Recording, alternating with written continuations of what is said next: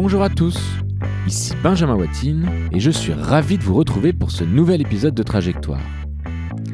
16 milliards, c'est le nombre de bouteilles d'eau consommées en France tous les ans. Et je dis bien consommées et non produites, car dans ce cas, c'est encore plus.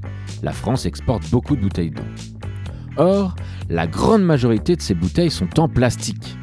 En plus, la distance moyenne que parcourt une bouteille d'eau avant d'être consommée est de 650 km, principalement par fret routier. Vous imaginez? En termes environnementaux, c'est tout simplement aberrant. Eh bien, la personne que je vais vous présenter aujourd'hui dans ce nouvel épisode de Trajectoire en a fait son combat. Il s'est donné une mission de taille, mettre fin à la bouteille en plastique. Nous évoquerons, comme à l'accoutumée, son parcours depuis l'enfance, ses études jusqu'aux bandes de Dauphine, ses premières expériences chez Veolia Transport et Veolia Environnement, sa trajectoire qui a continué par un passage chez Altereco avant de se lancer dans le grand bain de l'entrepreneuriat avec Castali. Son idée? Valoriser l'eau, oui, mais plus celle qui sortira du camion, celle qui coule du robinet. Comment? Grâce à Eau de Castali, qui fait de l'eau du robinet une eau rafraîchie, plate ou gazeuse, sans goût de chlore, servie dans une bouteille de verre ou dans des gourdes. Une solution globale qui permet notamment aux entreprises, restaurateurs et hôteliers d'avoir une très belle alternative aux bouteilles en plastique. Alors tout de suite, ne manquez pas ma conversation avec Thibault Lamarck, CEO et fondateur de Castali.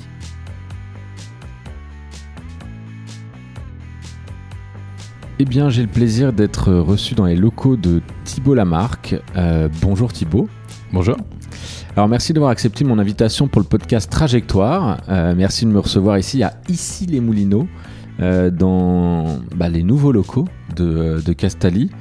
alors, avant de débuter cet échange, j'ai pour habitude de, demander à mes invités eh bien, de se présenter en une ou deux petites phrases. Est-ce que tu peux nous dire qui tu es aujourd'hui, Thibault Lamarck je suis le président et le fondateur de Castali. Je suis marié et puis j'ai une petite fille de 3 ans et quart. 3 ans et quart. Euh, et alors, euh, depuis quand es-tu marié euh, et, est-ce que tu peux nous dire un petit peu plus bah, d'où tu viens, Thibaut? Je suis marié depuis deux ans. donc, Anna est arrivée avant, avant mon mariage. Et, et d'où je viens, moi je suis j'ai grandi en Ile-de-France, je suis né à Sèvres et j'ai grandi à Boulogne, donc euh, dans les quartiers ouest. Euh, mais j'ai passé beaucoup de temps euh, en Bretagne, j'ai des attaches ouais, familiales. Parce que je vois un petit drapeau breton derrière toi. Exactement, et, donc je, je passe bah, du temps en Bretagne. Et aujourd'hui, on a une maison à, à Portmanec, entre Concarneau et, et Pont-Aven. C'est là que tu as passé ton confinement? C'est là que j'ai passé une partie du, confinement. En fait, je, je, me suis retrouvé bloqué en Australie, où j'étais euh, en voyage familial. Ah oui. Euh, donc on avait un camping-car et puis petit à petit le, pays s'est complètement fermé. Donc on, on j'avais la chance d'avoir des, amis à Sydney, donc on, on a garé le camping-car devant chez eux euh, à Sydney et on a passé finalement dix jours dans une grande maison avec des amis. Donc c'était plutôt sympathique. Euh, avant de passer trois semaines euh, à Paris pour être sûr de ne pas être contaminé euh, et contaminant, puisque j'avais ma famille qui était en Bretagne. Et puis dès que dès qu'on était sûr de ne pas être contaminé, à ce moment-là, on a, on, a fait ce qu'on n'aurait pas dû faire, mais on est parti en Bretagne malgré le confinement. ouais, mais bon, t'avais quand même fait le. Donc j'ai passé un mois et demi en Bretagne. Ok. Ok. Euh, alors aujourd'hui, on va discuter Castali, on va discuter levée de fonds, euh, ESS, engagement. Et puis, mais avant d'en arriver là, euh, eh bien, un des objectifs de, cet épisode, de cette émission, eh bien, c'est de permettre à nos auditeurs de te connaître un petit peu plus toi, à titre personnel. Alors, tu viens déjà de nous présenter un peu qui t'étais, mais est-ce que tu peux recommencer un petit peu et nous parler du commencement et nous dire un peu dans quel environnement tu as grandi. Euh, ce jeune Thibault Lamarck, il est né euh, en, région parisienne, mais euh, voilà, qu'est-ce que, est-ce que tu as des frères et sœurs Qu'ont fait tes parents Comment ça se passe tout ça? Donc j'ai une, on est cinq dans la famille. D'accord, grande famille, famille nombreuse. Alors, on est trois ah, enfants. Trois enfants. Trois enfants. donc j'ai ma sœur Gaëlle, qui est ostéopathe. Euh, et mon frère Guillaume qui, euh, qui travaille dans, dans l'immobilier. Euh, voilà, j'ai eu la chance d'avoir une famille on va dire, soudés et, et proches. et c'est toujours le cas aujourd'hui. Dans la fratrie, tu es celui du milieu Je suis l'aîné. Tu es l'aîné. Ok. Ça a révélé quelque chose chez toi à un moment du leadership je, je, je, sais pas trop parce que toi, t'es es, dans quelle position dans ta famille? Moi, je suis l'aîné aussi. T'es l'aîné? Mais on est deux, nous. Tu vois, Je, je sais pas si.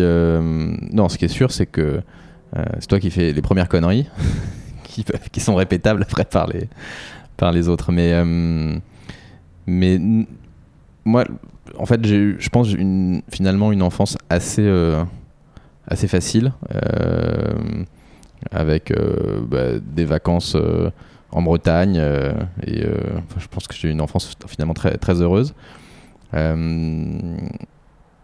j'avais une maman, enfin, j'ai une maman qui ne travaillait pas et un papa qui, qui était entrepreneur, qui, qui était promoteur immobilier. D'accord, donc il y a quand même une fibre entrepreneuriale, euh, commerciale, bizdev. Euh, euh, comment tu le définirais? Fibre entrepreneuriale, c'est sûr. Ouais. Bizdev, pas, pas tellement en tout cas, pas, parce que finalement j'ai un, un, papa qui est juriste, c'est très technique, enfin le promoteur, donc je veux dire que c'était pas bizdev, c'était plus des contrats que, que bizdev tu avais, des, avais des, à l'époque des passions euh, particulières, tu rêvais de, de, de quelque chose quand tu étais, euh, quand étais plus jeune, tu t'es dit tiens je vais être astronaute euh, comme moi par exemple, ou enfin, est-ce que tu avais des, des, des, rêves un peu fous comme ça? Moi, ma passion, c'était vraiment l'environnement depuis toujours. Enfin, les animaux et l'environnement. Donc, alors les animaux, c'est peut-être tous les tous les enfants, mais je pense que j'ai eu tous les animaux qu'on peut avoir dans un appartement. Euh, tous. Euh, mais euh, donc j'ai toujours été très proche de ça, très proche de, l'eau. je fais du bateau, je fais de la plongée. la mer est, importante pour moi. Et, et, je pense que pendant très longtemps, je, voulais travailler là-dedans. Ok. pas de. Donc voilà, tu étais plutôt Hmm, tu faisais plein d'activités nautiques. J'ai fait beaucoup de sport, j'ai fait du rugby. Voilà, sport. J'ai joué au Stade français. Euh, avec ce maillot rose là? J'ai démarré au CSG qui a fusionné après avec le Stade français euh, en 95. Euh, je jouais avec, les, avec les juniors. j'ai joué jusqu'en Crabos. Ok. Donc globalement, tu dis que c'est une enfance relativement facile. C'est un bon souvenir. C'est un bon souvenir. J'ai l'impression que c'était hier. Je me revois encore étudiant en arrivant euh, à la fac. Euh.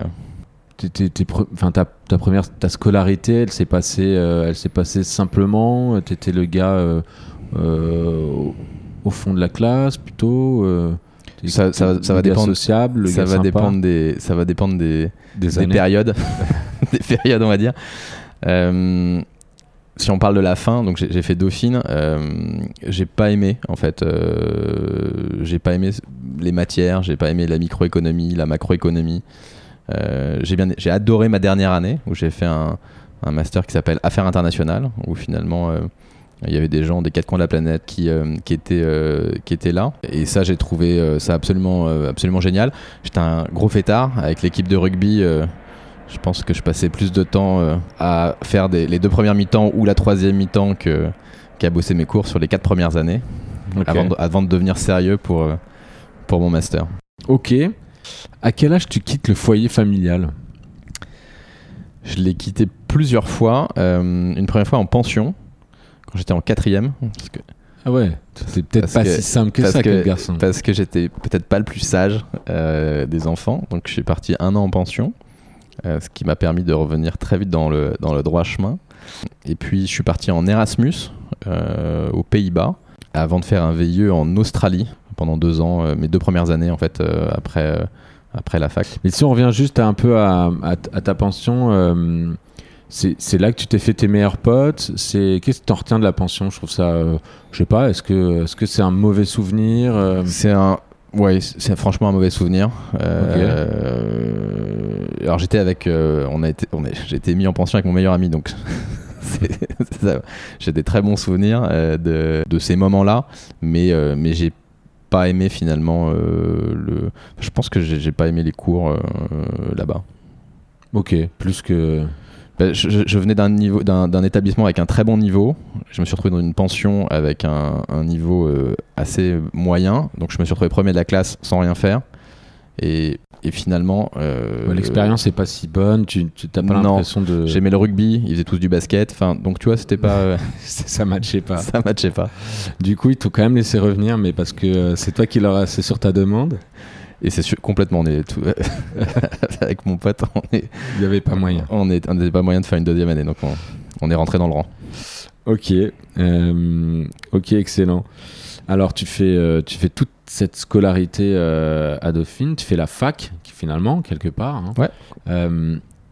Et est-ce que t'en es, ouais, t'en es content? Parce que la fac, on dit que c'est un truc hyper. Alors Dauphine, c'est particulier parce que c'est le, le top de la fac. Il y a ce fameux aussi master 202 dans la finance. Il y a plein de, enfin c'est, une faculté très réputée. Euh, mais c'est quand même pas une école de commerce, t'es quand même un peu livré à toi-même. T'as des... Ça te dit? Bah, c'est ce que je te disais, c'est que moi les matières ne m'ont pas pas, ton- passionné. Euh, ce que j'ai bien aimé, peut-être, c'est euh, un peu plus tard, peut-être sur la deuxième, enfin sur la partie maîtrise, un certain nombre de, matières euh, plus plus opérationnelles, plus concrètes. Et puis, euh, et puis par contre, j'ai adoré euh, cette dernière année parce qu'il y avait une mixité finalement de, de population avec euh, euh, des Espagnols, des Chinois, des Américains, euh, des Marocains. euh, et c'était un moment absolument canon. Donc si tu me demandais là aujourd'hui euh, euh, d'où viennent mes, amis, euh, je te dirais de, mon équipe de rugby euh, euh, à Dauphine, puisque pendant 5 ans, on a eu la chance de bah, devenir en première année de, des meilleurs clubs euh, parisiens, enfin d'Île-de-France. Euh, donc Stade français, Racing, euh, PUC. Euh, et donc on a, on a fait les phases finales pendant, euh, pendant 4 ans, parce que la première année on s'est rodé. Mais euh, donc bah, Vous avez gagné? et on n'a jamais, on n'a Ah jamais gagné la finale. On s'est toujours, on, on a toujours perdu contre des équipes au sud de la Loire, tu sais. Donc on a eu, on s'est fait écraser par La Rochelle euh, en demi-finale. On s'est, pris aussi une branlée euh, par Toulouse. Donc ça a toujours été des, euh, des moments, des moments difficiles les demi-finales pour euh, pour l'équipe de Dauphine. Ok. Et donc, bah, donc mes amis viennent de mon équipe de rugby et puis de de mon master, euh, de mon master euh, 212. Cool.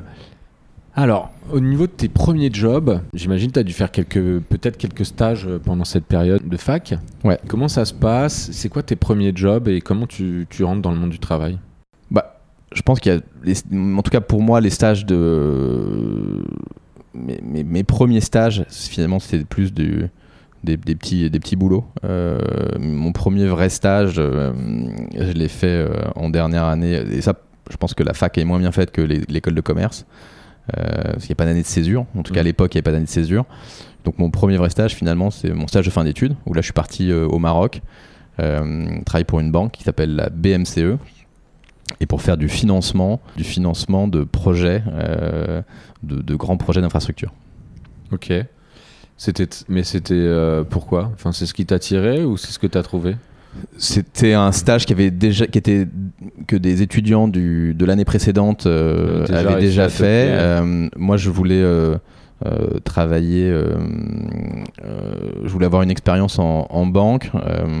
Il s'est avéré que j'ai travaillé sur du, des financements de, de, de- de grands projets euh, d'infrastructure sur de l'eau potable. Avec euh, un des grands acteurs français qui investissait, euh, enfin plutôt qui répondait à une un appel d'offres de délégation de, services euh, publics. Et c'était un premier stage, sachant que j'avais déjà en tête que je voulais partir en Australie pour faire un VIE. Ça, c'était mon, objectif pendant ma dernière année d'études, c'était de trouver un VIE en Australie. Donc du coup, ça, c'était ton premier, ton premier gros stage, stage de fin d'études. Et après, tu as justement enchaîné sur ce VIE ou tu as eu quelques, quelques expériences Non, moi, en fait, j'ai fait un mémoire de fin d'études sur l'accès à l'eau Ouais. au Maroc. Euh, donc j'avais profité de, de mon expérience marocaine pour creuser en fait le, le sujet. Euh, et puis euh, ben, je suis allé voir les, les gros producteurs de potable pour leur dire écoutez, je suis passionné par l'eau, ce qui, est, ce qui était le, le cas, euh, et, euh, et je voudrais vraiment euh, faire un VIE en Australie. Et donc tu l'as topé. Et donc je l'ai topé. Euh, exactement, j'avais j'avais promis, quand j'étais en Erasmus, j'avais joué au rugby euh, avec un Australien qui était les mettre sa qui, était devenu, enfin qui est devenu un, de mes amis. Et, exactement. Et donc j'ai mis quelques années, mais, mais je suis allé vivre en Australie. Alors, dès ces premières expériences, on, sent que bah, tu es, dans le monde de l'eau, tu es dans le monde de l'environnement, de la grosse infrastructure.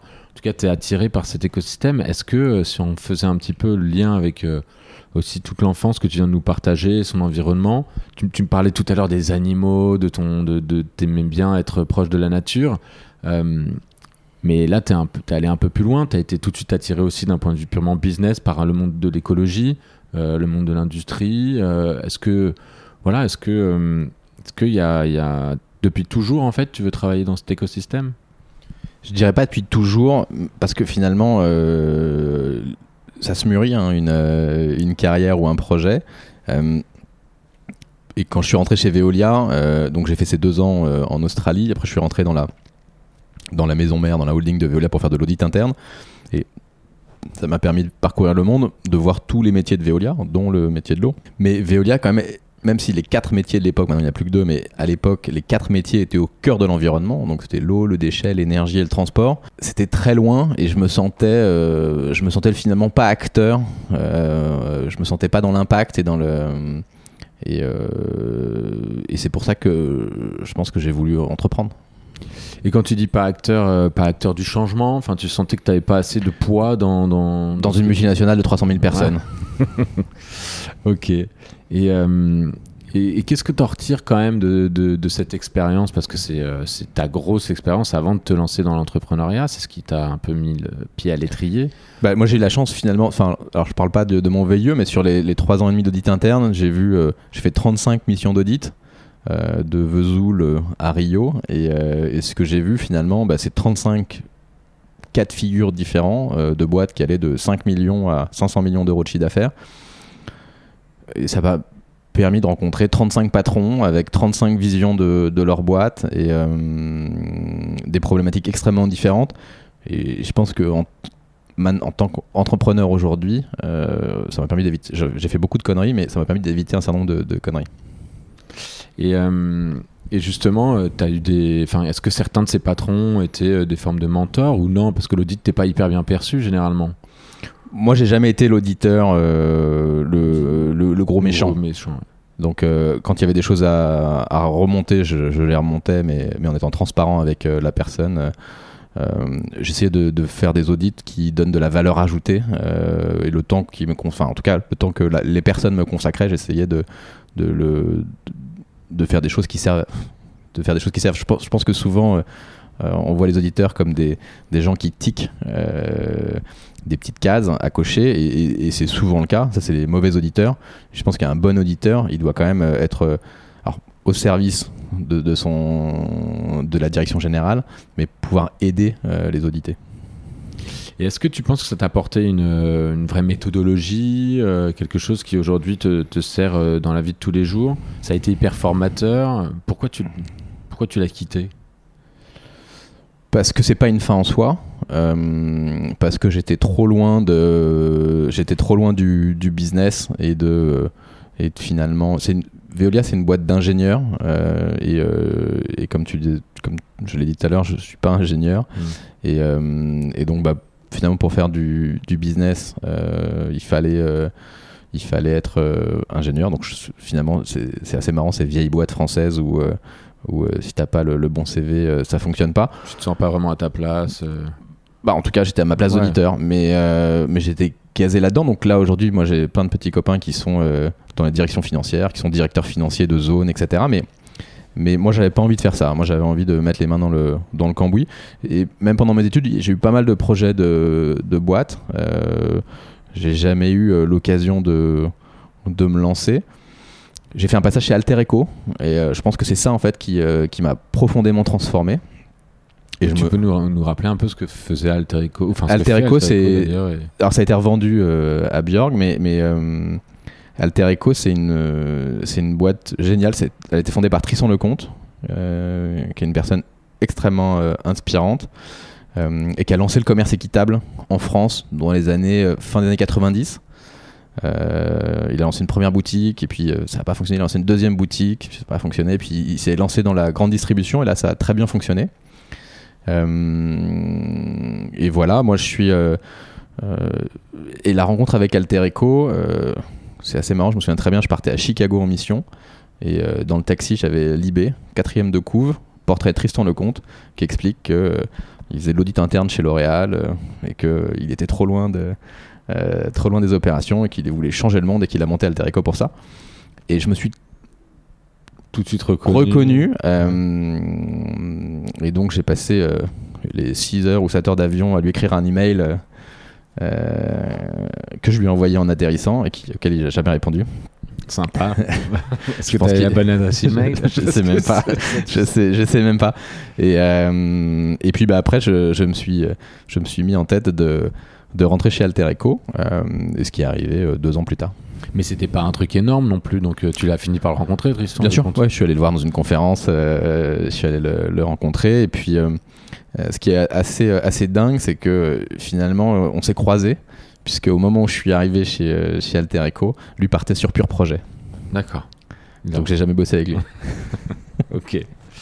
Euh, T'es resté combien de temps chez Alter Echo? Un an. Et tu faisais de la, de, pareil, de la finance J'étais directeur euh, financier.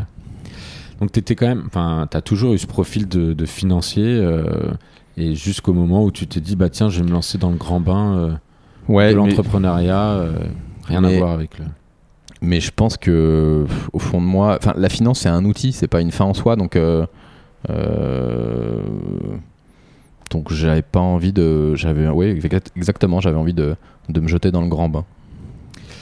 Euh, comment ça se passe justement? C'est quoi ce déclic à un moment donné? Donc tu nous as raconté un peu ton parcours. Finalement, Alter Echo, c'est ta dernière expérience ou tu as une expérience juste après C'est ma dernière expérience, donc j'ai été euh, je m'entendais très bien avec euh, le DAF de l'époque euh, d'Altereco qui s'appelle Nicolas Mounard, que je, salue.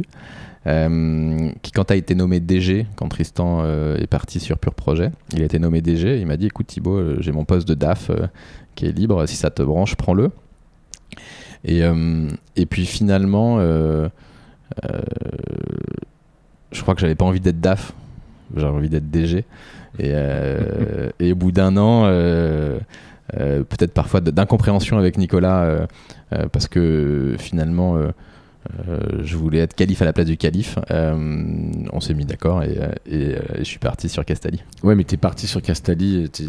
Tu es parti. T'avais déjà l'idée de Castali. J'avais découvert SodaStream en 2006, donc au tout début de SodaStream en France.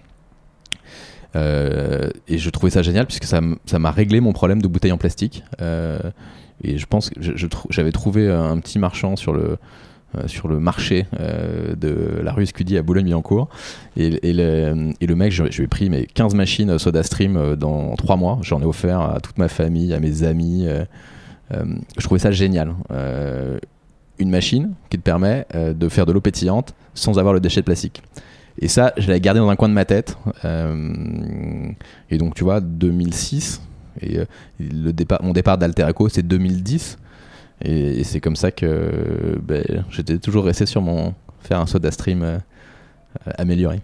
Et tu en avais pas déjà même peut-être parlé à Alter Echo de ça euh, Tu t'étais pas dit, enfin je sais pas, que eux fassent quelque chose vu que étais quand même. Alter Echo, ils étaient vraiment sur donc, je sais pas si tu. Donc, le, commerce équitable, qu'est-ce que c'est? C'est de, de, travailler avec des petits producteurs, leur acheter des matières premières à un prix garanti. Euh, qui ne dépend pas euh, du cours du café à New York ou à Londres. Et, euh, donc ça permet de, lisser, de lisser les prix avec des volumes et de s'engager dans la durée. Donc qu'est-ce que ça permet? Ça permet d'éviter que le mec à chaque fois qu'il te vend une tonne de café, il perde de l'argent. peu importe le, cours. Et, et, du coup, ça permet la prime de commerce équitable est réinvestie dans des projets sociaux, donc dans des écoles, dans des dispensaires. Moi, je suis allé faire un audit en Bolivie, dans les Yungas. Euh, il y avait 11 villages qui travaillaient sur une coopérative de café euh, qui, euh, que, que Alter Eco torréfiait. Et la prime de commerce équitable, elle change la vie des gens. Enfin, on se rend pas compte que le petit label Max Havelaar, ou il y, a, d'autres labels aujourd'hui, ça, change, vraiment la vie des gens. C'est intéressant, c'est bien de le rappeler. ok, donc, donc pendant toute cette période-là, euh, tu, vis bah, de, belles aventures et, euh, et, te trotte un petit peu euh, l'idée de, bah, de SodaStream. euh, Qu'est-ce que je vais bien pouvoir faire de ça? En fait, qu'est-ce qui se passe vraiment en fait? Quand tu dis ça, mature, ça mûrit, à un moment donné, tu dis, tu nous l'as dit, hein, je veux, être qualifié à la place du calife, c'est pas possible, donc je vais me lancer dans ma propre aventure. Mais au moment donné où tu pars, tu pars et tu montes Enfin, Castelli. c'est- c'est- je voulais pas être calife, je, je voulais Non, pas non, être patron d'Alter Echo, mais, mais finalement il y avait des frictions avec, euh, avec, mon, avec Nicolas et, et- et qui venaient de moi parce que finalement j'avais envie de sortir de ce cadre de, de, de DAF. Euh, comment est-ce que comment est-ce que tu mûris le projet? Je- je- ça, ça trotte dans un coin de ta tête et puis, euh, et puis un jour, quand tu as le temps de réfléchir, ben, tu commences à, à, à le, à le construire. Enfin, Ok, donc, donc quelque part, c'est là où je voulais en venir, c'est euh, t'as quitté euh, Altaïco, tu t'es retrouvé euh, bah, euh, quelque part, euh, soit au chômage, soit en tout cas en, en- pendant quelques temps. Exactement, donc j'ai fait une rupture conventionnelle et, et donc je suis parti. Et tout de suite, t'as monté ta boîte en te disant Non. je vais faire quelque chose? Non, t'as pris un peu de temps. j'ai attendu, j'ai attendu quelques mois, donc j'ai dû quitter en, en février et, euh, et la société je l'ai créée en avril de l'année suivante. Ok, t'as pris une année euh, presque sabbatique, euh, Alors, on va dire. Pas tout à fait, on va dire que j'ai pris trois mois sabbatique, mais, euh, mais en réalité, j'ai très vite j'ai- démarré les, les recherches, les fournisseurs. les- Études, ouais. J'ai fait un tour de toutes les usines en Europe, enfin, donc j'ai quand même été actif assez vite. Ok, ça tout seul, avec ton bâton de pèlerin. Avec mon bâton de pèlerin, alors j'ai essayé de, recruter ou plutôt de- d'embarquer euh, euh, des, potes. En 2011, c'était, enfin 2010-2011, c'était pas encore la, folie des, euh, de la Startup Nation. et, donc j'avais 29 ans. Et puis je crois que mes potes, ils avaient pas du tout envie de, faire plombier avec moi. Donc j'ai pas trouvé de cofondateur. Mais Mais c'était pas l'envie. c'est t'as cherché. T'as Et essayé d'embarquer euh, quelques personnes. et- Donc, donc tu trouves pas de, de, de- spécialement, en tout cas aujourd'hui, de, de cofondateur pour partir avec toi, mettre les mains dans le cambouis. En plus, à l'époque, euh, non seulement c'était pas la Startup Nation, mais en plus, euh, je sais pas si tu vendais du rêve avec. euh, je vais, je vais. C'était quoi l'idée euh, L'idée de départ, c'est- enfin, elle a pas changé. C'est assez marrant parce que j'ai retrouvé mes notes il y a pas très longtemps euh, pendant le confinement en rangeant, en rangeant mon appartement euh, et le mapping que j'avais fait de l'idée, euh, c'était une partie de ce que Castelli est aujourd'hui. Donc ça, ça, ça n'avait pas bougé. Alors effectivement, quand tu arrives avec, ton avec ta petite carte, c'est moins. Euh, c'est moins parlant que quand tu vois une machine, euh, euh, une bouteille, des clients et, et une équipe. Mais, mais, mais l'idée était, l'idée était là. Et alors, l'idée, c'est quoi? L'idée. euh, c'est de remplacer la bouteille d'eau. Euh, une bouteille d'eau, on se rend pas compte, mais elle est transportée entre la source et le lieu de consommation. Donc euh, en France, c'est en moyenne euh, 650 km. et si tu prends par exemple un, un San Pellegrino, euh, qui est une ville, euh, Brest, bah là c'est 2250. Euh, donc ça, c'est que du fret routier. On ne sait pas non plus, mais il n'y a pas de fret ferroviaire pour, pour de la bouteille. Et ensuite, la plupart du temps, c'est des bouteilles en plastique. Sur les 16 milliards de bouteilles, il y a une très large majorité de, bouteilles, de bouteilles en plastique. Donc il y, a, il y a vraiment deux inconvénients à la bouteille d'eau. C'est le transport en camion et deuxièmement le contenant, finalement, qu'on ne sait pas correctement gérer. Là, tu viens de nous parler d'un petit chiffre. J'ai entendu 16 milliards de bouteilles Tous les ans en France. tous les ans en France. C'est ça, euh, concrètement, euh, ce, qui, ce, qui est, euh, ce qui est produit et, et c'est pas ce qui est produit, parce qu'on exporte, mais ce qui est consommé en France. Ah, en plus, ce n'est que ce qu'on consomme en France. C'est ce que tu es en train de dire. Oui. Ok. Euh, c'est impressionnant. Et, et, et tout ça, c'est c'est principalement du, du plastique ou c'est du verre? Il y a un peu de verre encore? Non, alors il y a, y a un petit peu de verre, mais, mais, mais finalement, euh, c'est réservé euh, aux restaurants. Euh, euh, et encore pas dans tous les restaurants, parce que dans les restaurants, il y a deux types de verre. Il y a du verre consigné et du verre perdu. Le verre perdu, c'est un verre qui est utilisé une seule fois et qui est jeté, qui a un impact carbone absolument catastrophique. Donc il est transporté en camion. Ça, ça existe encore. Ça même, on va dire que les, les ont essayé de le pousser. Donc, euh, on va dire que ça existe euh, pas mal. ouais. Euh, ok, donc ça, belle aberration que Castali euh, en train de changer, pas mal.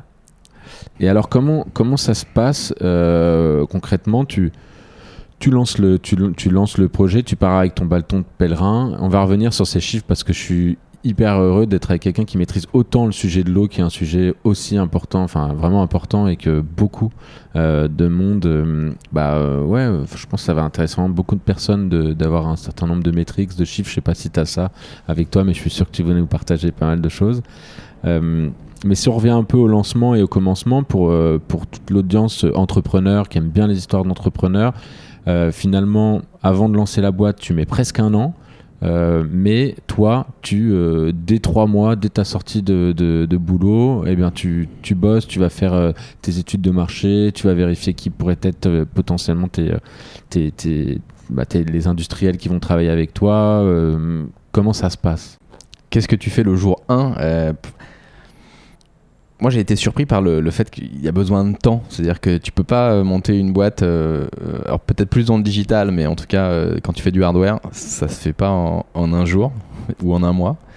Donc, effectivement, j'ai rencontré beaucoup de gens. J'ai rencontré des clients potentiels. Donc, je suis allé voir tous les restaurateurs qui, avec qui, chez qui plutôt j'allais déjeuner ou dîner. Donc, enfin, finalement, les restaurateurs que je connaissais bien.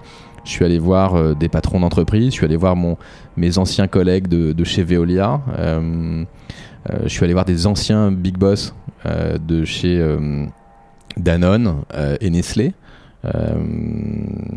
et qui, m'ont expliqué ce que c'était que le business de l'eau en bouteille. Finalement, je suis rentré dans le sujet, on va dire de manière très profonde.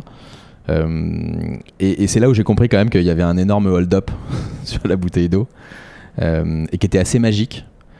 Et pourquoi c'est un hold-up magique? C'est que euh, finalement, on, va vendre euh, euh, des bienfaits santé d'un produit qui euh, euh, finalement euh, non seulement n'a pas plus de bienfaits santé qu'une eau du robinet, euh, mais en plus euh, génère des impacts significatifs tant sur le transport que sur la gestion de fin de vie du contenant.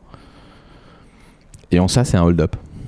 Et la petite histoire de l'eau, euh, c'est- il n'y avait pas même une histoire où, où c'était carrément vendu, euh, je sais plus, en pharmacie ou avant l'eau minérale. Alors, là, ça, il y a. y a- quand tu parles de sujet santé. euh, Ouais, ça c'est donc si on revient un peu sur l'histoire de l'eau minérale, c'est c'est passionnant en fait. L'eau minérale pendant longtemps, euh, ça a été un médicament. C'était vendu euh, en pharmacie euh, dans des bouteilles en verre. Souvent c'est le pharmacien qui exploitait euh, la source d'eau ferrugineuse du village euh, et donc qui embouteillait, qui embouteillait son eau. Alors elle, elle avait parfois des propriétés thérapeutiques. Elles étaient souvent euh, donc très chargées euh, et, euh, et donc c'était vendu comme un médicament en, en métrique, c'est 300 millions de bouteilles en avant-guerre, 1939. Il y a 300 millions de bouteilles qui sont vendues en verre. Excellent. et bon, la guerre se passe, euh, reconstruction du pays, l'arrivée euh, de la grande distribution, donc ça c'est les années Ouais. euh, 50-60, Mhm. euh, l'arrivée du plastique, concentration du marché, ah oui, il y a le déremboursement des eaux minérales et des cures thermales Parce qu'en plus, c'était remboursé. bah, C'était remboursé dans le cadre de cures thermales, donc il y a eu un déremboursement des, des cures thermales. Donc finalement, on va dire que ça a été la fin de, de l'âge d'or de, de l'eau minérale en, dans les pharmacies. Une concentration des, des sources finalement et des, des acteurs. Il y a beaucoup de sources finalement qui, qui ont été abandonnées. Euh, et puis on s'est retrouvé avec quelques gros acteurs dans la grande distribution. Donc on est passé finalement de la pharmacie euh, à l'hypermarché. Et finalement, quand on parle d'une source, euh, pour pas citer de marque, mais si on prend une des grandes marques euh, aujourd'hui en France, en fait, c'est plein de sources ou c'est une source? Alors ça dépend Ah, si c'est une eau minérale, une autre source. Ouais. Il y a, donc il y a plusieurs types d'eau. euh, tout cas sur les eaux en bouteille. Donc euh, si on prend une eau minérale, euh, l'eau minérale elle a une seule source euh, avec une minéralité constante dans l'année, peu importe les précipitations. Et si on prend une autre source, il y en a une qui est très connue euh, en France et qui fait d'ailleurs le- la majorité des volumes aujourd'hui. Euh, et là pour le coup il y a une quinzaine de sources. D'accord. Donc en fait, Mais en fonction, alors il y a une minéralité qui est donnée derrière sur une étiquette, mais en, en réalité, en fonction euh, de, de, de la, de, de la- de- du moment, euh, des précipitations, on aura des minéralités qui sont, qui sont différentes. D'accord. Ah, c'est intéressant. Euh, et- Il y a- et pour information, il y a une grande partie, ou il y a une partie des, des eaux euh, du robinet qui sont des eaux, qui sont des eaux de source. Donc ça peut être de l'eau de rivière euh, qui est traitée, mais ça peut être aussi de l'eau de source qu'on va retrouver soit dans une bouteille en plastique, soit au robinet directement. directement dans le robinet. À Paris, Ah il y a à peu ouais. près deux tiers de, de l'eau euh, parisienne. Qui est de, Qui est de l'eau de source. ouais, absolument. C'est vrai qu'on a, on en a plusieurs en plus. On a, enfin, une grosse, une grosse source Il y en a, euh, il y a, il y a- il y a plusieurs points de, de captage. Ça va dépendre en fait de la, euh, de la zone. C'est pour ça que d'ailleurs il n'y a pas le même goût et pas la même minéralité euh, partout dans Paris. Castali, déjà, pour- pourquoi ce nom? Et ça se lance quand officiellement? Alors le, le nom, chercher un nom qui ait du sens et un lien avec l'eau. Et là pour le coup, euh, j'ai fait un brainstorming rosé euh, qui a bien fonctionné. Et, euh, et en fait c'est la nymphe des sources et des fontaines. Et qui l'a trouvé ce nom?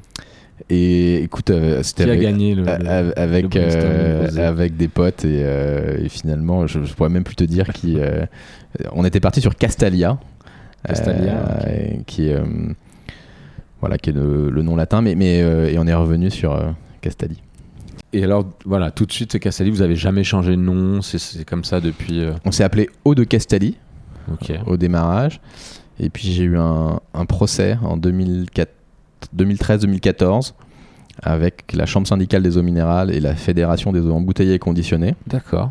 qui m'ont envoyé les huissiers, qui m'ont qui m'ont fait des, des misères pendant deux ans.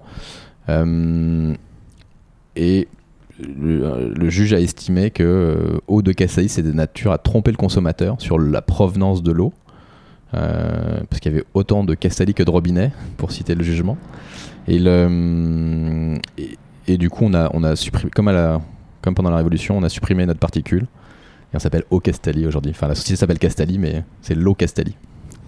Ok, c'est intéressant. J'aime bien poser des questions. Quelles sont les emmerdes que tu as vécues un peu de- d'entrepreneur? Toi, dès le début, en fait, le fait de, de t'attaquer à ce marché, euh, euh, d'ailleurs assez opaque, alors que c'est on est dans la transparence, mais en tout cas assez inconnu de, de- du grand public, je trouve. C'est un gros marché, euh, le marché de l'eau. Tu as, rencontré des, des problématiques particulières? Bah, euh, imagine 300 millions de bouteilles en 1939, 16 milliards aujourd'hui, des bouteilles en verre avant la guerre, et aujourd'hui principalement du plastique qu'on ne sait pas capter. À Paris, il n'y a que 10% des bouteilles qui sont. Enfin, en Ile-de-France, il n'y a que 10% des bouteilles qui sont recyclées. Enfin, on, a l'impression qu'on le met dans le bac jaune et c'est super. Mais en fait, en réalité, euh, on ne sait recycler. En Ile-de-France, on ne recycle que 10% des bouteilles. Donc. euh, euh, Mais, ça, c'est ça, c'est. Enfin, tu, tu sais à quoi c'est dû Tu sais pourquoi Comme. Parce qu'on ne sait pas bien capter le déchet. Euh, on ne sait pas bien capter le déchet, donc tu as une partie, euh, une grosse partie en fait des, euh, des bouteilles qui vont être euh, incinérées ou euh, enfouies dans des décharges, et puis tu en as une partie qui se retrouve, il suffit de regarder les bords de Seine, hein, euh, euh, et la mer, et l'océan de plastique, enfin ça se retrouve euh, dans, le, dans, dans une rivière, puis dans, la mer. Enfin, donc euh, c'est un, un, gros, euh, c'est un gros sujet. Ok. Euh, donc dès le début, bah oui, on voit, on, voit l'ampleur du, marché. Mais, toi, à ton, niveau, euh, je pense que c'est parce que quand j'ai lancé le site internet, j'ai eu des les premières commandées sont arrivées avec le site internet. C'est que j'avais une, euh, une peut-être une attitude très pas virulente. Je décrivais ce que je voyais, enfin en tout cas, et peut-être de manière trop virulente, on va dire. Et, ben- finalement, quand c'est un marché qui est bien structuré, il y a des, des lobbies qui sont là pour surveiller. Enfin, d'accord. Donc toi, t'es arrivé sur le marché en mettant un peu les pieds dans le plat et en, en, en- en présentant euh, de manière un peu publique toutes les, ouais, tout ce que tu avais finalement appris de ton, de ton, de ton année de- d'études, de, euh, enfin même tu connaissais ça d'un peu l'avant puisque tu avais travaillé dans plein Mais- de secteurs. Donc, tu as étalé un peu ce savoir. Mais ce qui m'a été reproché, et, et j'ai été condamné, hein, euh, j'ai payé un euro de dommages et intérêts plus des, tous les frais d'avocat, mais, mais, mais j'ai été condamné. Par contre, j'ai le droit de dire, enfin, Castali a le droit de dire aujourd'hui que Castali c'est de l'eau qui est pure. Euh, on a le droit de dire qu'on est plus durable qu'une eau en bouteille. Ça, c'est marqué dans le jugement. Donc euh, aujourd'hui, il y a une jurisprudence. Mais, euh, mais à l'époque, euh, bah, j'ai perdu cette particule. J'avais j'avais une, j'avais une blague sur les bouteilles. J'avais je m'étais attribué une médaille d'eau. Ok, la petite médaille d'eau. petite médaille. C'est pas une médaille d'or, c'est pas une médaille de bronze, c'est la médaille d'eau. Ça, ça veut rien dire. Et ben euh, ça, j'ai été euh, menacé, enfin, j'ai été attaqué et c'est le risque, l'auto-attribution de médaille. Tu as une loi de 1905. euh, tu Voilà, as deux, ans de prison. avocats d'en face qui t'ont trouvé le moyen. C'est de deux ans de prison, deux ans de prison et 6 000 euros d'amende. Donc, enfin, ouais, est-ce que ça fait peur quand t'es Ouais. tout seul euh, Oui. maintenant, maintenant, j'en parle avec euh, le sourire, mais, mais sur le moment, c'était pas très agréable. Et, et- et- et ce qui était désagréable aussi, c'est que j'ai les huissiers chez mes clients. Enfin, c'était des moments quand même de, on va dire, de, de stress. C'est qui tes premiers clients euh, et quand est-ce que tu passes un peu de euh, Castali, je suis seul seul, à Castali, je me commence à être bien entouré? Les premiers clients, donc j'ai testé beaucoup de choses euh, au démarrage de, de Castali. Euh, j'ai testé les hôtels, les restaurants, les entreprises, les particuliers et les fontaines publiques.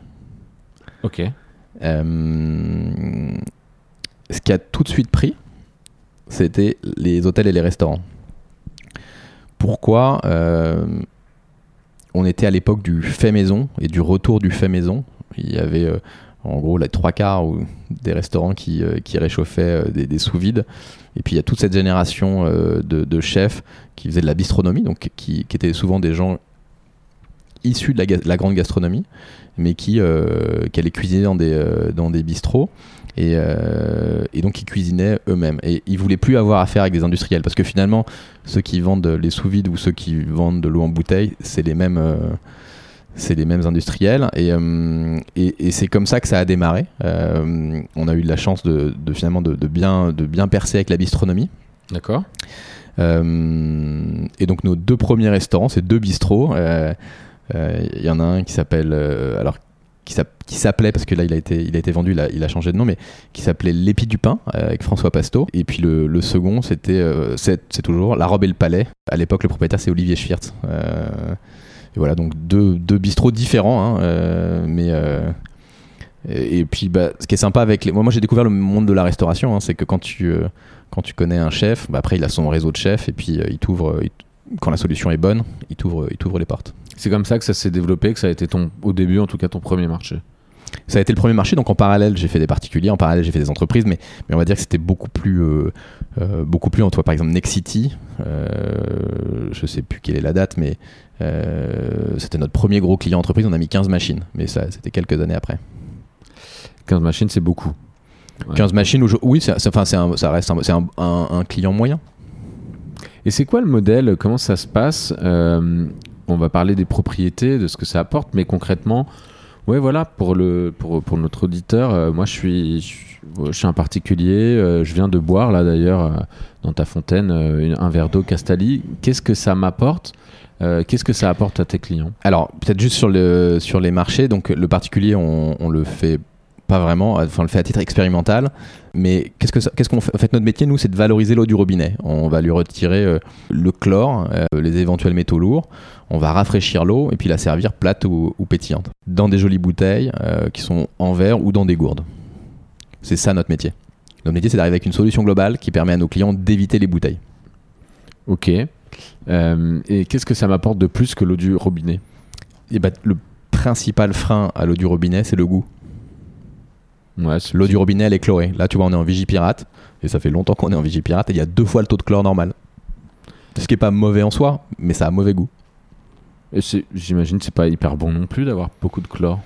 Alors, en ce cas, le, le chlore a, a du goût euh, même à très faible dose. Euh, et c'est, non, c'est pas mauvais. Enfin, il n'y a, pas- il y a aucune étude qui montre que euh, de boire de l'eau du robinet qui n'a pas été déchlorée est, un, est un problème. Mais en tout cas, il y a beaucoup de Français et je pense beaucoup de, de gens dans, le, dans, le, dans les pays développés qui ont de l'eau du robinet potable qui n'aiment pas l'eau du robinet parce qu'elle a, un- elle a un goût Un et cette odeur goût, de ouais. Donc vous, vous enlevez ce goût. Mais le meilleur, le- la meilleure façon, si tu veux pas avoir une machine Gastali et de pas avoir le goût du chlore, c'est de les- c'est très volatile le chlore, c'est de le laisser évaporer en une heure euh, dans une carafe et et euh, il y a plus de goût de chlore. Mais on a l'impression après que l'eau, euh, une fois qu'elle est pas dans une carafe, mais qu'elle reste trop longtemps dans un, une bouteille en plastique particulièrement, euh, ça a un goût encore différent. Ça c'est un, encore un autre sujet. Euh, effectivement, il faut pas garder de l'eau euh, sans chlore euh, longtemps. Donc une bouteille qui est ouverte, elle doit, une bouteille en plastique, elle doit être consommée dans les 24 heures. il faut pas que la bouteille en plastique soit exposée au soleil, sinon il y a des migrations de, du contenant vers le contenu. Donc, donc effectivement. donc en fait, une, une, bouteille d'ailleurs, une bouteille en plastique, elle doit pas être réutilisée. Donc en fait, c'est une vraie plaie parce que ah oui, elle doit pas être réutilisée? Non. Ah, ça c'est bien, c'est ce que je fais tout le temps. Euh, et euh, parce que j'imagine qu'il y a des, des, petites particules euh, de plastique qui. Donc en fait, j'imagine bien. Donc en fait, ce que tu es en train de nous dire, c'est que la bonne bouteille de plastique à la plage, au soleil, passer deux heures, en fait, c'est plus nocif qu'autre chose. Moi, je pense que la gourde, là, c'est le meilleur ami de la plage. Ok. Justement, c'est c'est le combat de, de, de Castalis, c'est ça que tu défends. Euh, si on, si on revient un petit peu. Moi, euh, je défends l'eau du robinet. Hein. Enfin, ça, c'est important. Euh, euh, si demain il n'y a plus de bouteilles en plastique et que tout le monde boit de l'eau du robinet, il y a des pays où, l'eau est très peu chlorée et que finalement les utilisateurs de Cassaï ne boivent plus que l'eau pétillante, ce sera très bien. Très bien, oui. j'entends bien. Si on reste un peu sur l'eau, il y, a ce grand débat. J'en profite que tu sois là. Il y a je sais pas, je vais, avoir, euh, je vais avoir des, des, amis autour de moi qui vont me dire euh, non mais euh, l'eau du robinet, c'est, tu peux pas boire d'eau du robinet, il y a du plomb, il y a de l'aluminium, il y a des pesticides, des résidus de médicaments, etc., etc. c'est vraiment, c'est vraiment moins bien que que l'eau de que l'eau de source ou l'eau de minéral. C'est un peu la même chose. Alors pourquoi? Effectivement il y, a des traces dans l'eau du robinet. L'activité humaine a des impacts sur, euh, sur l'eau, mais, mais ces impacts, on va le retrouver aussi dans les eaux en bouteille. Et donc, euh, euh, si tu regardes des études qui sont sorties d'ailleurs il n'y a pas très longtemps, il y a des grandes marques dans lesquelles tu vas retrouver des, des, traces de l'activité humaine. Et, et, le sujet, c'est pas ce qu'il faut opposer l'eau en bouteille et l'eau du robinet. Le sujet, c'est comment est-ce qu'on fait pour préserver l'eau des activités humaines. Donc ça, c'est le premier sujet. Donc tu as le problème dans les deux, euh, dans les deux cas. Ensuite, est-ce qu'il vaut mieux boire euh, une eau du robinet avec des traces ou pas, enfin ou ne pas boire finalement? Euh, ben, Tu as besoin de boire tous les jours. l'eau du robinet est quand même beaucoup moins chère que l'eau en bouteille. Et l'eau en bouteille a un, sujet d'impact sur le transport et sur le contenant. Moi, je pense que les intrants chimiques, et, ça, euh, c'est quelque chose que j'ai vraiment regardé, ils viennent pas de l'eau, ils viennent jamais de l'eau. Euh, ils viennent euh, d'autres boissons, de jus d'orange par exemple, le jus d'orange de Floride. S'il n'est pas bio, et eh ben, c'est un gros sujet parce qu'il y a beaucoup de pesticides. Il vient par exemple des tomates, il vient des fraises, il vient finalement de, peut venir de la viande. Il y a beaucoup de, il y a beaucoup hum, de, viandes qui sont traitées avec des hormones, avec des. Et finalement, le mélange chimique, on va dire le gros du mélange chimique, il vient pas euh, du tout d'une eau serait-elle polluée. D'accord. Toi, tu, toi, tu penses que. Euh, enfin, quand tu dis je l'ai beaucoup étudié, euh, aujourd'hui, tu l'as étudié pour, j'imagine, défendre et ton business et parce que c'était ton, intérêt mais mais ça, ça se révèle. Bah, ça veut dire quoi? Ça veut dire que ma, fille, elle boit de, de l'eau euh, de l'eau du robinet ou de l'eau Castelli, et euh, par contre, elle mange bio. C'est ça que ça veut dire. ça veut dire qu'il faut faire plus attention à, à, la façon dont on, on, on, va choper des produits chimiques, enfin, on va ingérer des produits chimiques. Tu prends par exemple, il y a, y a un c'est en train de changer, mais, mais si tu prends le, le vin, euh, il y a des régions de France, en particulier le Champagne et le Bordeaux, euh, qui sont très impactées par les, les pesticides. D'ailleurs, il y a eu tout le sujet des écoles euh, à proximité des, euh, du vignoble, parce que tu avais euh, l'école au milieu du vignoble et puis bah, ils asphaltaient en permanence. Euh, et il n'y a pas de réglementation sur le, sur le vin. Et donc là, tu avais un test que choisir il y a quelques années qui, qui montrait que sur une bouteille de je sais plus quel vin blanc, il y avait 3600 fois la dose maximale autorisée dans l'eau du robinet. Donc 3600 euh, fois, c'est comme si tu buvais pendant 10 ans, tous les jours, une bouteille d'eau, un litre d'eau euh, contaminée, au maximum de la, de la réglementation. 3600 hum, hum, hum, fois. et donc, et donc, tu estimes que. Eh, mais est-ce que si on pousse un peu le, le, bouchon, en tout cas la, réflexion sur l'eau, là, euh, est-ce que Castali, donc, parce que là on parlait de l'eau du robinet versus euh, l'eau minérale, l'eau de source, est-ce que Castali va, euh, va apporter quelque chose de, bah, de- de supplémentaire en termes de santé? Tu me disais ça va, ça va, ça va microfiltrer le chlore, donc il y aura moins de goût. On, on est, alors j'ai pas le droit de dire qu'on, j'ai, j'ai pas le droit de dire qu'on retire les particules, mais, mais je, mais je le dis quand même. Non, mais on, pourrait, on retient une partie des, des molécules, mais il y a tellement de molécules euh, possibles, et puis il y a tellement de cas de figure possibles, de température, de euh, de, de moments de vie du filtre, finalement si c'est au début de la vie du filtre ou à la fin de la vie du filtre, qu'on est incapable euh, de, mesurer. D'ailleurs, euh, moi je vois parfois des, des fabricants de, de, fontaines ou de filtres qui expliquent que leur filtre fait papa-maman et, et, et- ils peuvent pas le savoir en fait. Ils sont incapables de, mesurer. Donc, donc on communique pas du tout dessus. Nous on communique sur le, fait qu'on on, retire le, le goût. Juste Euh, le goût, c'est ça euh, la promesse en tout ouais. cas. Et qu'on la rafraîchit on la sert plate ou pétillante. On communique pas du tout sur, euh, sur la santé. Mais quelque Et d'ailleurs, c'est interdit par la réglementation pour ne pas dévaloriser euh, L'eau du- robinet. qui est potable. eau de machin. Exactement. Euh, D'ailleurs, c'est- donc tes partenaires, euh, quelque part, ils, ils savent que tu existes. Euh, Alors sur Haute-Paris, je- on a un- dans les cinq métiers que je te donnais, il y a les fontaines publiques. ouais. Et donc on a gagné trois appels d'offres depuis 2012. Euh, on en a gagné un en 2019, le dernier en 2019, pour faire des fontaines pétillantes dans les rues de Paris. D'accord, elles sont situées où? Il y en a une vingtaine. il y en a une pas très loin dans le parc Javel André Citroën, au milieu du parc sous la Montgolfière. Ah oui, oui, je vois. ouais. Et donc y a l'accès à l'eau plate et pétillante gratuite. Elle n'est Oh. pas filtrée. Euh, et ça, c'est une de tes activités. C'est une toute petite activité, mais qui participe de la mission, hein, qui est de mettre fin à la folie des bouteilles en plastique. Donc, euh, bah, finalement, la fontaine publique, euh, euh, même si en termes de chiffre d'affaires, c'est un, tout petit, euh, une toute petite partie de chiffre d'affaires, euh, en termes de mission, là, une journée comme ça où il fait beau et chaud, c'est à peu près 1500 litres sur euh, les fontaines, euh, euh, les fontaines publiques euh, haut de Paris. Wow.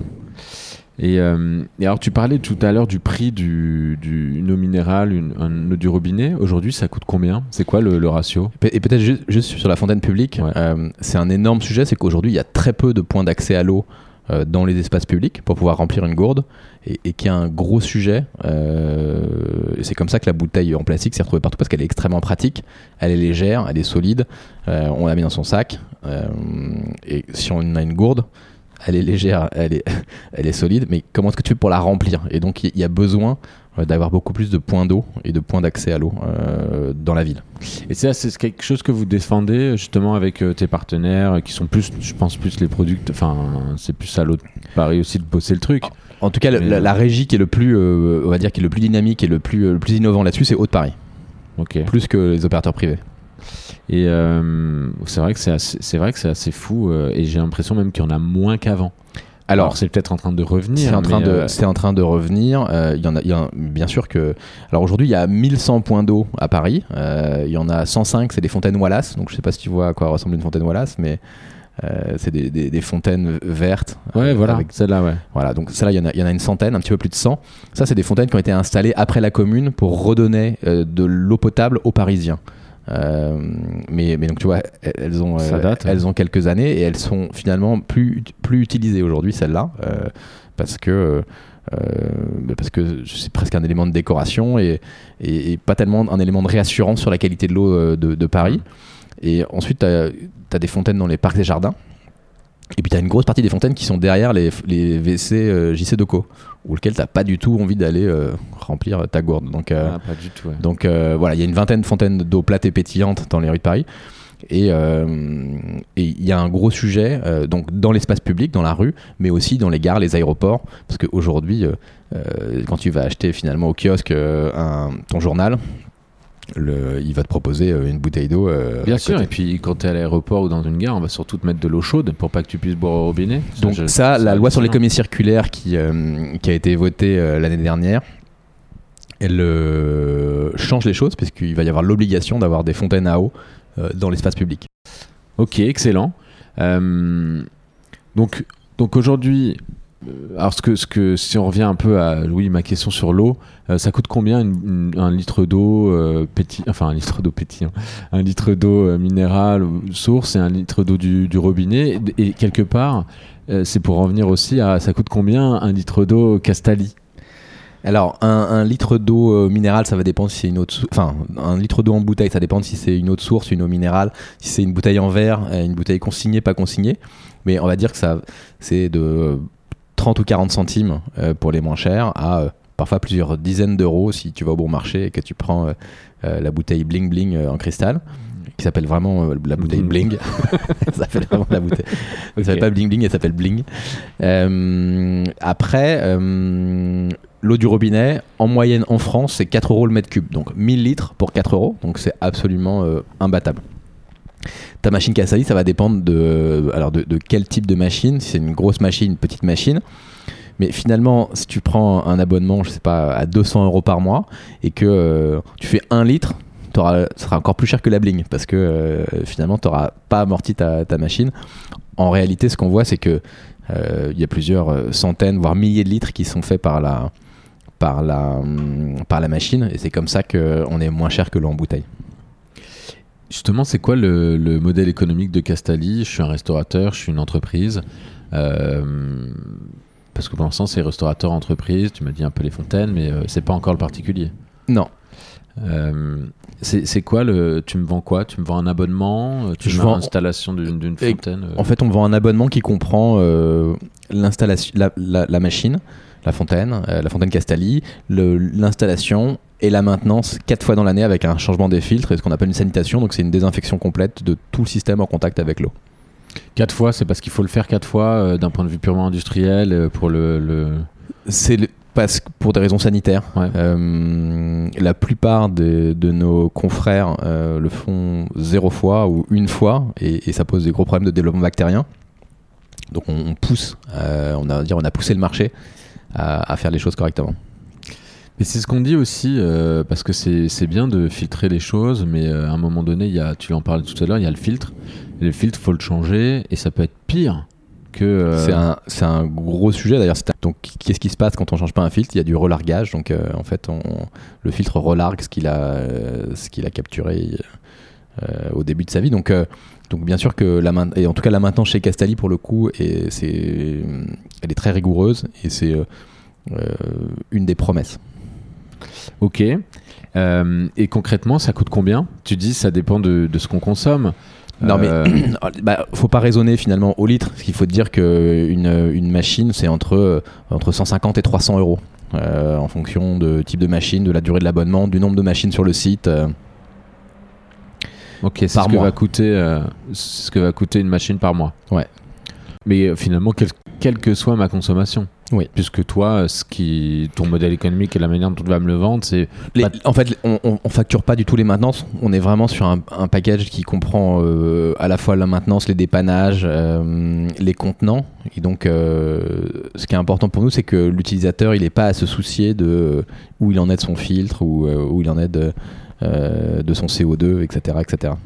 C'est qu'il puisse remplacer ses bouteilles. Ok. Et un peu dans, dans l'histoire de, de, de Castali, l'equity story euh, qu'on appelle de Castali, comment, comment vous êtes développé? Parce que je vois aujourd'hui euh, dans tes locaux, bon, on est, on est un peu l'été, euh, en, en plein été, donc il y a, y a un petit peu moins de monde, ils sont en vacances. Mais on, vous êtes combien aujourd'hui? Une soixantaine? 60... On est 85. D'accord, ça c'était il y a un mois et demi avant que. Donc euh, vous êtes en pleine croissance. En On a recruté 25 personnes là pendant le confinement. Ok. Euh, donc bientôt une centaine de personnes. Euh, com- comment ça s'est construit un peu Castali là-dessus? Vous êtes resté combien de temps à l'équipe 10, euh, 20 euh, Comment ça s'est passé un peu? On est resté très longtemps, euh, à pas très nombreux. Euh, en fait, l'accélération, ça fait à peu près trois ans qu'on on est en, forte croissance. C'est 2017. Euh, c'est le moment où finalement on a basculé d'un modèle très euh, café, hôtel, restaurant à un modèle plus bureau. Et aujourd'hui, on a 80% de la croissance qui vient de la partie entreprise parce qu'on on vient remplacer à la fois la bouteille d'eau dans les entreprises, les salles de réunion, mais aussi euh, la fontaine La pourrie fontaine là, ouais, avec Euh, des 50 gobelets en plastique, qui est, euh, qui est pleine de bactéries où ils viennent jamais changer les filtres. Et donc finalement on vient remplacer on a, on a une offre là qui, qui fonctionne très bien. Et puis au lieu de mettre une seule machine euh, dans ton restaurant euh, là tu peux mettre 10 20 30 50 machines. Euh, donc avec du avec du volume. Donc euh, en gros on a doublé de taille entre 2017 et 2018 et 2018 et 2019 Euh, et donc on est ben, ça a été pareil pour, pour l'équipe. Donc, tu dirais que c'est dû à quoi? C'est un, c'est un, une histoire de momentum, de time to, de, de, on dit toujours, voilà, là, là, tu penses que tu es en train de rencontrer ton marché, que tu étais lancé trop tôt finalement, Castelli à l'époque? Mais si je m'étais lancé plus alors bien sûr que on était en avance de phase, mais, mais je pense que c'est, il faut pas être trop en avance de phase, mais tu as besoin d'être un peu en avance de phase parce que ça te permet quand même de de bien comprendre euh, de les choses, de développer le produit, le hardware. Moi, je, c'est long. moi, j'étais pas ingénieur, hein, donc euh, je, je, pensais que quand ton industriel il te disait euh, ta machine, je sais faire et je vais te la livrer à telle date. Bah, ça bah, je, pense, je, pensais, je pensais que ça allait marcher parce que c'est comme chez Darty quand tu vas acheter ton robot mixeur ben non en fait ça marche pas comme ça et euh, et, et, ça euh, et ça j'ai heureusement que heureusement que je me suis pris des gamelles avant ces années de croissance euh, et puis je pense que sur le marché des bureaux, euh, enfin, on va dire que les chefs, euh, ils ont permis de valider la qualité de l'eau, valider la qualité du service, parce que les chefs sont extrêmement exigeants sur la qualité du service. Mhm. Et donc, finalement, d'avoir ce service très premium qui nous a permis de rentrer dans les bureaux de manière beaucoup plus forte et rapide. Donc c'est ce, changement euh, où finalement on a mis le paquet sur la partie commerciale, euh, sur la partie entreprise. Donc bien sûr qu'on a ce, on va dire ce, marché de cœur et ce marché historique euh, qui est la restauration et, et, j'ai découvert un univers absolument génial avec des chefs et des entrepreneurs de la restauration qui sont des vrais amoureux du produit et, des vrais amoureux de la convivialité, et puis un marché de volume euh, avec des clients qui sont aussi exigeants, euh, mais qui ça va de la multinationale euh, au cabinet d'avocats, en passant par les startups, les PME. finalement, à partir de 5-6 personnes, ta machine, tu l'amortis. Enfin... Et il est vraiment là le marché pour Castali C'est vraiment les... les... Les entreprises ça, mais c'est vraiment les entreprises où vous avez décidé de vous attaquer peut-être demain aux particuliers bah, c'est une question. Faut, faut jamais dire jamais de toute façon. Il faut jamais dire jamais. Euh, sur le sur le sur le focus, on s'est toujours dit qu'on était une marque B2B. Euh, avec d'un côté les hôtels et les restaurants, et puis de l'autre, qu'on choisit, hein, on a la chance de, de pouvoir euh, avoir les plus beaux clients, et puis de l'autre, les, les, entreprises ou, qui nous permettent de, de faire du, du volume moi, la question que je me suis posée sur la dernière année, c'est qu'est-ce que j'ai envie, ça fait 9 euh, ans, euh, qu'est-ce que j'ai envie de faire euh, avec Castali Et finalement, la réponse, c'est que j'ai envie d'avoir plus d'impact. et l'impact, il vient pas que du B2B. Le gros de l'impact, c'est le B2C. donc, bah, un jour, on ira sans doute en B2C. Excellent. C'est ce que, en tout cas, on peut vous souhaiter. Et puis, de toutes les manières, vous avez aussi pris, euh, enfin, vous êtes donné un petit peu les moyens de pouvoir vous développer euh, ces, dernières années, puisque euh, on a vu arriver il n'y a pas très très longtemps, je ne sais plus quand ça a été annoncé, mais une levée de, de plus de 13 millions d'euros. Est-ce que tu peux finalement nous dire, c'est ça que tu leur as vendu à tes investisseurs? C'est que tu vas aller chercher du particulier? Comment ça se fait? Comment après je sais pas, euh, quelque part, ce que tu es en train de me dire, c'est que tu as eu 5-6 ans de, je pas de la disette, mais, euh, mais disons que c'était difficile et que vous étiez sur un marché où voilà, vous étiez euh, en train de vous développer et d'avancer. Et puis après, vous avez fait vos premières levées. Et, là, lever 13 millions et demi, c'est pas, pas rien pour une boîte qui vend des fontaines. Il y, a une, y a une grosse, grosse stratégie de développement derrière. Parce qu'on n'est pas une boîte qui vend des fontaines. On est une boîte qui... qui... qui met fin à la folie des bouteilles en plastique. Et en ça, en fait, on, on, est finalement euh, un peu. Euh, on crée un nouveau marché. Euh, et c'est peut-être ça aussi qui a été un peu long au, démarrage. Donc. Bah, à quoi ça sert de. Alors, ça fait trois ans qu'on est rentable. Hein. on a 2017-2018, on avait un EBITDA légèrement positif, à zéro. Et puis 2019, on avait un, bel EBITDA. le, le sujet de, de la levée de fonds, c'est euh, euh, comment est-ce qu'on fait pour scaler le B2B. Et donc ce que j'ai vendu aux investisseurs et sur mon deck, j'ai pas du tout parlé de B2C. Et, euh, et, et c'est pour quand? Tu peux nous le teaser un peu ou c'est secret? Il y a un truc qui va quand même arriver. euh, qui en, en fait, vous êtes en pleine R&D. C'est quoi le, c'est quoi le schéma un peu le, le, le business de, de, de Castelli tu... Bah, là, c'est trop tôt pour, pour en parler, parce que bien sûr, il y a de la RD. Mais encore une fois, là, ce que j'ai vendu à mes investisseurs, c'est euh, le B2B. euh, c'est euh, notre machine connectée, mais à grande échelle. Là. Donc, on a la première machine connectée au monde, fontaine connectée au monde, qu'on a lancée là et qu'on commercialise aujourd'hui. Donc, qui permet à nos clients finalement d'avoir des reportings environnementaux, de savoir combien ils Ah consomment oui, de, c'est énorme ça. de c'est- bouteilles, de, de pouvoir in- intervenir avec nos techniciens avant que le client voit que la machine est en panne ou, en amont de l'utilisation de, de l'utilisation maximale du fil. Donc ça, permet beaucoup de choses. Donc on est vraiment plus sur des sujets d'innovation euh, B2B que sur le, sur le B2C. On va lancer une gourde euh, en B2C euh, en, à peu près en, octobre, fabriquée en France. Euh, donc euh, ça c'est un premier pas vers le B2C. Euh, on lancera euh, euh, une gamme de, de parfums d'eau qui permettent de- d'aromatiser, euh, donner du, du goût et des propriétés à l'eau.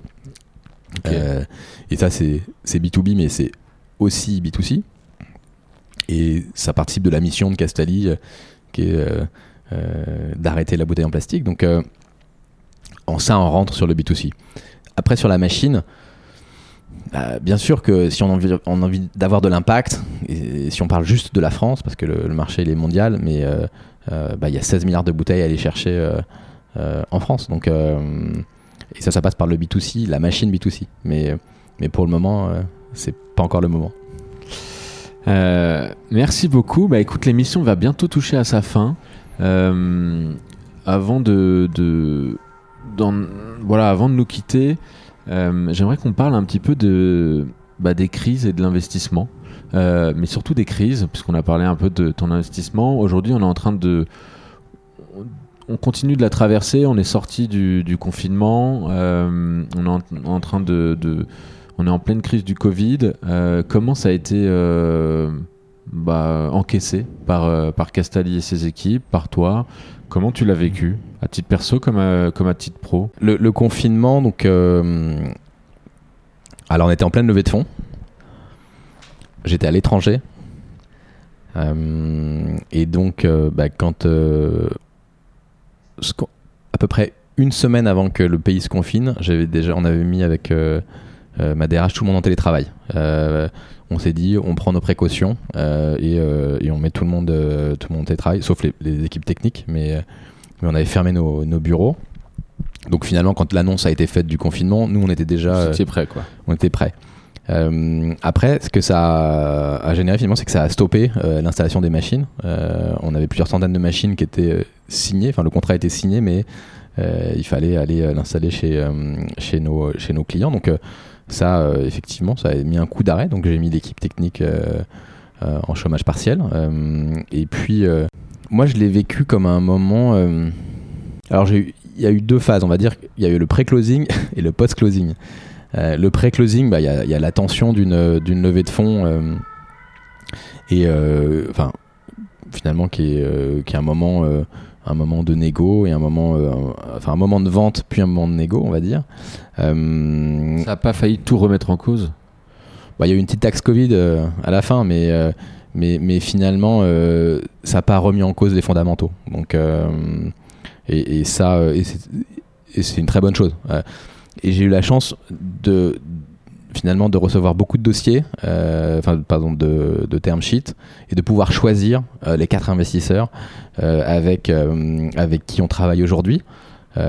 Et ça, c'était c'était vraiment. je suis très content d'avoir réuni ces quatre profils très différents autour de la table. Et Pourquoi? pour la- Pourquoi? Parce que je pense que sur des, on va dire un petit tour, c'est un gros tour, 13 millions et demi, mais, c'est un petit tour pour quatre, quatre investisseurs. Il- sans doute qu'ils auraient pu tous prendre à un ou à deux euh, investisseurs. Donc euh, ça permet d'utiliser des réseaux différents, d'avoir des compétences différentes. C'est Ring Capital qui a l'idée le, le tour, euh, qui est très digital, qui a un portefeuille très digital. Donc ça, ça va nous, continuer à nous aider dans la digitalisation de, de Castali. Euh, on a euh, Amundi, qui est le plus euh, gros, Finance et Solidarité, qui est le plus gros fonds ESS français, avec un, pareil un portefeuille dans le SS euh, Canon. Il y a Raise Impact. euh, et, euh, Clara Guémard et Gonzague. Exactement, et qui, euh, qui nous accompagnait avec leur fonds de dotation depuis, Au début depuis le début. Ah ouais. Et, et, et- et j'avais envie de travailler avec eux. Et puis, euh, et puis Seb, euh, Seb Alliance, euh, qui est le fonds Ah d'investissement de l'industriel Seb. Parce que peut-être qu'un jour il y aura une Orbit aussi. Excellent. Donc, donc, ouais, donc tout ce qui est PGE, mi- travail en remote, tout ça, ça a été bien, ça a été bien staffé. Bah, le, le PGE, en fait, on n'était pas trop. On avait du cash, hein, donc euh, le, le- le PGE. euh, Vous l'avez pris quand même. alors on l'a pris quand même, et on a eu, on y a eu le droit que quand on avait, euh, quand on avait closé la levée. Donc ça, euh, je dirais pas quelle est la banque qui, euh, qui a fait ça, mais, mais bon, c'était une réaction de banquier, donc euh, ils- ils- on ne prête qu'aux riches. Donc on n'a pas eu le PGE euh, avant d'avoir closé la levée. Ok. Les à côté de Thibault Lamarck, est-ce que tu es toi-même investisseur à titre perso dans les startups, euh, dans cet écosystème? Euh, Alors je- oui, euh, donc je passe euh, un petit peu de temps euh, à, on va dire, aider euh, des entrepreneurs. Moi, ce qui m'intéresse, c'est plus euh, l'aventure humaine que, que le, le TRI. ouais. Euh, donc j'ai investi dans une boîte qui s'appelle Aum, euh, qui permet de laver des, les gobe- des, des verres à côté de la machine à café en quelques secondes, qui est encore en phase de, de pré-prod. Donc euh, il y a un prototype qui a été présenté à Station F il y a quelques mois. Et, et voilà, donc euh, ça c'est un projet génial parce que c'est du hardware. L'équipe est top, c'est une équipe... Toi, de- tu fais partie de ces rares euh, business angels qui acceptent de regarder des dossiers dans le hardware. Fais gaffe, tu risques de recevoir vraiment beaucoup de dossiers. Euh, Et puis là je viens de rentrer chez 50 Partner Impact. ok. pour, bah, pour voir des dossiers. Moi, ce qui m'intéresse, c'est. Enfin, j'ai- j'aide aussi des projets dans lesquels je suis pas investisseur. euh, euh, et, et là, il y a un projet que, que, que j'aime bien qui s'appelle Adapta. Euh, c'est de l'upcycling de, de cuir et bientôt de d'autres matériaux. Ce qui m'intéresse, c'est plus l'entrepreneur, le projet. Et est-ce que je peux aider ou pas avec, Ton expérience. avec les conneries que j'ai déjà faites et qu'il faut pas refaire? Euh, dans mon petit questionnaire de fin, euh, je pose toujours cette question, euh, puisqu'on vient de passer une belle heure ensemble. Mais quel est le truc que tu n'as pas dit dans l'émission que tu aurais envie de nous partager? J'ai envie de te dire euh, pas, pas grand chose. J'ai parlé de, De beaucoup de choses. de, de beaucoup de choses. Euh, c'est assez marrant parce que finalement, quand tu. J'ai pas l'habitude de parler de moi comme ça. euh, et j'ai pas beaucoup. Je trouve que j'ai pas beaucoup parlé de la mission euh, de Castali. Mais, mais ce qui m'anime depuis 9 ans et avec ce tour de table qui va me réanimer pendant 5 ou 10 ans, euh, c'est cette mission. Et, euh, et je pense que ce qui fait vibrer euh, les collaborateurs, tous les collaborateurs, c'est le, le fait de mettre fin à cette folie des bouteilles en plastique. Et alors, entreprise à mission, aujourd'hui, c'est un statut, etc., qui, est assez proche d'ailleurs du statut de, de ou des US. Mais moi, je pense que euh, j'ai la chance, tous les matins, euh, de me lever, et, et c'est le cas de toute l'équipe, de participer à une petite échelle à, à cette mission. Ça implique quoi, entreprise à mission aujourd'hui euh, Parce que c'est un, nouveau statut? Alors nous, on n'est pas entreprise à mission, on est, on est, on est entreprise de l'E- l'ESS, euh, qui veut dire de l'économie sociale et solidaire. On est agréé ESUS, donc il y a un tampon du préfet qui, qui dit qu'on on est très bien. Mais ça implique quoi? Parce que c'est plus qu'un tampon, je crois. hein. Il y a- Ça, c'est- alors ça implique une gouvernance partagée, donc on a un board euh, ESUS euh, avec, euh, qui, qui va se réunir pour la première fois euh, en début d'année prochaine, euh, où on a euh, un, un président euh, qui Brice Rocher, euh, le patron de Yves Rocher, D'accord. et puis euh, euh, des collaborateurs, des fournisseurs, des clients, et, et qui vient finalement surveiller, valider le fait que Castali respecte bien sa mission, parce qu'on a inscrit dans nos statuts, et ça c'est un, je pense que c'est un, un point très important, c'est qu'est-ce- quel est l'objectif social de, de Et là, qui est de mettre euh, fin à cette folie des bouteilles en plastique. C'est carrément écrit Ouais. dans l'objet. Et puis cool. Ensuite, qu'est-ce que ça implique d'autre? Ben, tu, va pas te reverser plus de 50% de dividendes. Alors l'avantage dans une startup, c'est que bah, ça c'est encore un peu de temps. on a du temps avant de faire des dividendes. Donc ça c'est pas c'est pas contraignant. Il y a des, il y a des en sujet de salaire, mais comme les donc tu as des écarts types de salaire de 1 à 7 entre le plus bas et le plus haut salaire, ce qui est pas non plus euh, un problème. Donc finalement, je pense que le vrai sujet c'est quelle est la mission de l'entreprise Est-ce que c'est une mission qui qui permet de euh, d'améliorer la société ou pas? Et si c'est le cas, bah, moi je pense que tout le monde devrait être euh, entreprise de l'ESS, entreprise à mission. Enfin, et ça pose pas de problème à tes investisseurs? Il n'y a, pas de, a pas de sujet. Euh. Je pense qu'il faut bien les choisir. ok. En tout cas, j'ai au moins deux des fonds qui, ne sont, qui sont rentrés parce qu'on était ESS. D'accord. eux, c'était carrément un critère. C'est carrément un critère, ouais. C'est assez intéressant là de voir hein, la multiplication des, des fonds d'impact et de, voir d'ailleurs des gens qui n'étaient pas du tout dans ce domaine-là. Euh, qui, viennent dans l'impact, je trouve ça super.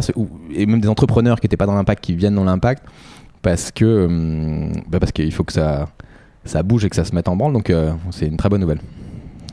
Euh, l'association que, que tu soutiens à titre perso, pourquoi alors là, on a un projet absolument dingue euh, qui s'appelle Made Blue. C'est une fondation néerlandaise euh, qui a des projets euh, d'accès à l'eau potable en, Afrique, mais en particulier en Éthiopie. Nous, on va, Kassali va soutenir l'Éthiopie, les projets éthiopiens.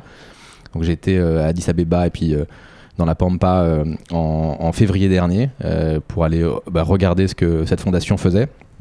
Et en fait, Made Blue, qu'est-ce qu'ils font? Euh, ils vont financer des projets, c'est entre 10 et 15 000 euros, dans les bidonvilles, d'accès à l'eau potable, de toilettes et de douche.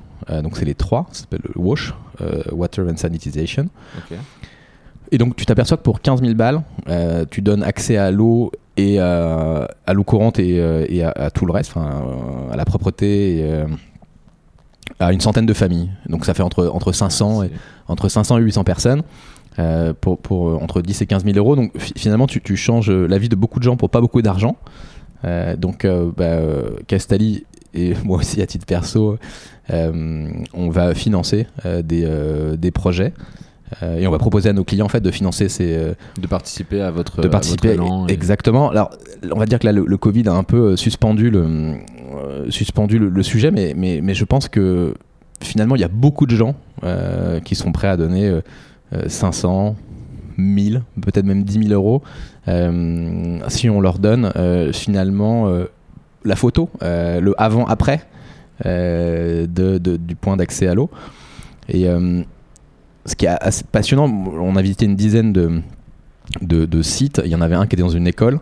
Et ce qu'on a vu le avant-après, c'est que bah, finalement, la scolarisation était beaucoup plus importante parce que les parents poussaient les enfants pour qu'ils aient accès à l'eau et aux douches. Euh, leurs enfants à l'école. C'est un vrai effet domino positif. exactement. Et, et, je pense que c'est une façon de faire le lien entre euh, le métier de Castelli dans le, dans le, nord, euh, qui est de valoriser l'eau potable, et puis Castelli dans le sud, sur des gens qui ont on va dire, moins de chance, avec de l'accès à l'eau potable. Ok. Ton dernier livre, euh, sans que ça peut peut-être être une bouse, hein, mais, euh, mais, mais quel est ton dernier livre? Est-ce que tu Alors, ça fait longtemps que j'ai pas, euh, j'ai pas lu, mais il y a un mois et demi, j'ai terminé très vite Marc Duguin, Transparence, et qui est un, roman d'anticipation qui est qui est assez effrayant sur la, data et que je recommande. Enfin, je sais pas si tu aimes Marc Duguin, moi j'aime beaucoup cet auteur et, le, et là c'est un, roman euh, où tu te projettes un peu dans, dans l'avenir et, et, quand tu sors de là, tu, je peux dire qu'il y a un certain nombre d'applications et de qui faut pas trop rêver. Et des choses que tu, que tu supprimes de ton téléphone. Euh, ok. Et dernière question, la personnalité de ton entourage que tu me recommanderais d'interviewer, puisque toi-même tu as été recommandé par euh, euh, Jean Moreau de Phoenix. Euh, et donc, qui me recommanderais-tu d'interviewer, toi qui viens de vivre l'expérience et pourquoi? Euh, Écoute, Clément, Clément Alteresco de Morning Coworking. Pourquoi Clément, on s'est rencontré en première année à Dauphine, on faisait du rugby ensemble. je pense que c'est le meilleur entrepreneur que, que je connaisse. Euh, Ça, c'est déjà une belle euh, mise en bouche. Parce que finalement, euh, Morning, c'est alors euh, c'est une de c'est sa der- dernière boîte, on va dire, mais mais il avait il a il a finalement euh, c'est quelqu'un euh, quand tu passes une heure avec lui, il va avoir trois idées de boîte dans, dans l'heure. Et, euh, et avant Morning, il avait déjà eu des, des beaux euh, des beaux succès, donc euh, je pense que tu devrais pas t'embêter. Eh ben écoute, je compte sur toi pour l'intro. Et eh bien Thibaut, je te remercie beaucoup pour cet échange qui était passionnant. Donc je rappelle Thibaut Lamarque et je vous retrouve tous dans une quinzaine de jours pour un nouvel épisode de Trajectoire. Merci beaucoup. À bientôt. À bientôt.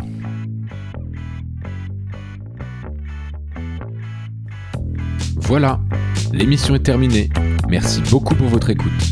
Si cet épisode vous a plu et que vous avez envie de soutenir mon podcast, le mieux est encore de le partager sur vos réseaux sociaux, de vous y abonner, de mettre 5 étoiles sur iTunes et d'en parler à vos proches. Un grand merci d'avance pour votre soutien, car c'est vraiment essentiel pour m'aider à développer cette belle aventure. N'hésitez pas non plus à m'écrire sur les réseaux sociaux, mon pseudo est Bewatine. Que ce soit pour m'encourager ou me soumettre des améliorations, des idées, des intervenants, je souhaite que cette émission soit la plus collaborative possible. En attendant, plein de belles choses à vous. On se retrouve quant à nous dans 15 jours pour une nouvelle émission de Trajectoire.